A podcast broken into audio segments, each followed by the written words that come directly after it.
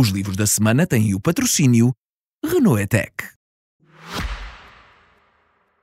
Livros. E eu trago esta semana um tijolo que estou a ler em prestações suaves, ainda não li por completo, não sei se lerei por completo, é de certo modo uma leitura por amostragem, com um toquezinho de voyeurismo, como se o leitor estivesse, em certo sentido, a espreitar pelo buraco de uma fechadura. O caso é este, a escritora norte-americana Patricia Highsmith gostava de mentes tortuosas e era ela própria, e percebe-se, já se sabia mais ou menos, mas percebe-se aqui que ela também era uma mente tortuosa. É uma das mais celebradas autoras da literatura policial do século XX. Talvez no caso dela seja até mais adequado falar de literatura criminal e não propriamente de literatura policial. Patricia Highsmith tinha a fama de ser uma pessoa difícil e pouco sociável. Quando morreu em 1995, na Suíça, onde vivia, descobriu-se que eh, durante mais de 60 anos escreveu meticulosamente um diário e cadernos de notas pessoais, onde foi deixando registado sobre si própria tudo aquilo que nunca disse a ninguém ao longo da vida.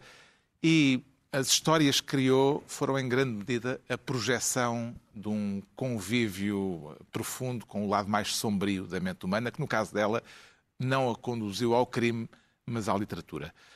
Diários e Cadernos, de Patricia Highsmith, edição Relógio d'Água. O João Miguel Tavares sugere titãs da história. Sim, o Simon Sebag Montefiore é um historiador famoso e ele também tem olho para o negócio e, sabe de vez em quando fazer este tipo de livros que, muito atraentes. Isto são, pequenas biografias, não é? Sim, são cento, mais de 170 pequenas biografias, uh, duas ou três páginas cada, e que vão de Jesus Cristo a Elvis Presley duas pessoas como todos nós sabemos, não morreram, mas já também muita gente morta e muita gente surpreendente e que deixaram uma marca no mundo.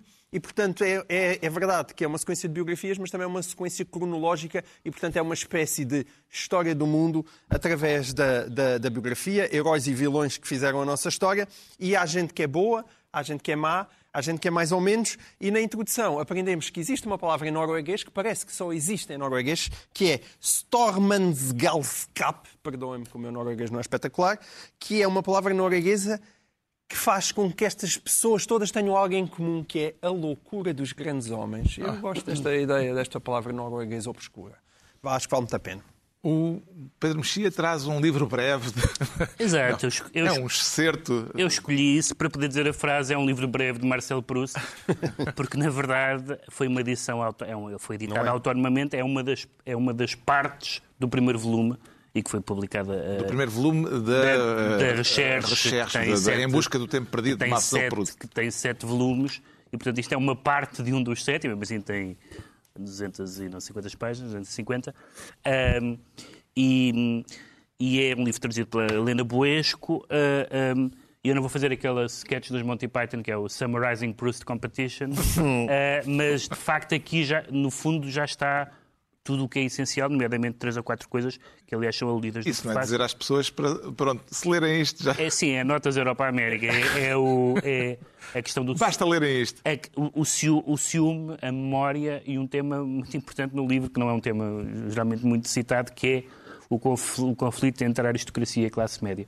São dois temas que já estão aqui, qualquer um deles, e a questão da arte, das alegorias da arte, da pintura e da música. E quem não, quem não estiver disponível para sete volumes, estas são 200 e tal páginas.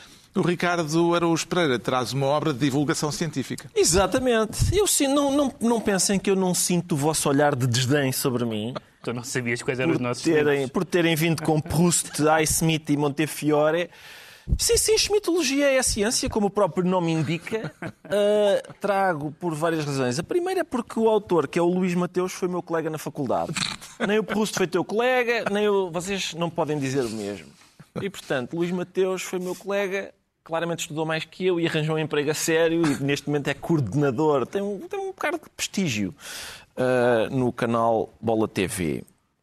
E eu estou aqui com estes três palermas. Uh, depois, uh, porquê é que isto interessa? Porque já vem o verão e por isso a gente, é uma altura em que, a gente está, em que as pessoas estão mais distendidas e podem dedicar-se a este tipo de coisa. E o livro tem as seguintes vantagens. Primeiro, de facto, cumpre o que promete no subtítulo. São, são de facto, é as ideias do revolucionário que chegou, viu e conquistou a luz. Nós ficamos a conhecê-las e, aí mais, ficamos a perceber o processo que levou Schmidt toma nota, Pedro, levou Schmidt a adaptar o Gegenpressing que ele que lhe foi ensinado, pelo qual ele Isto se é encantou, o. Gegenpressing para o Angriffpressing, que é ainda mais intenso.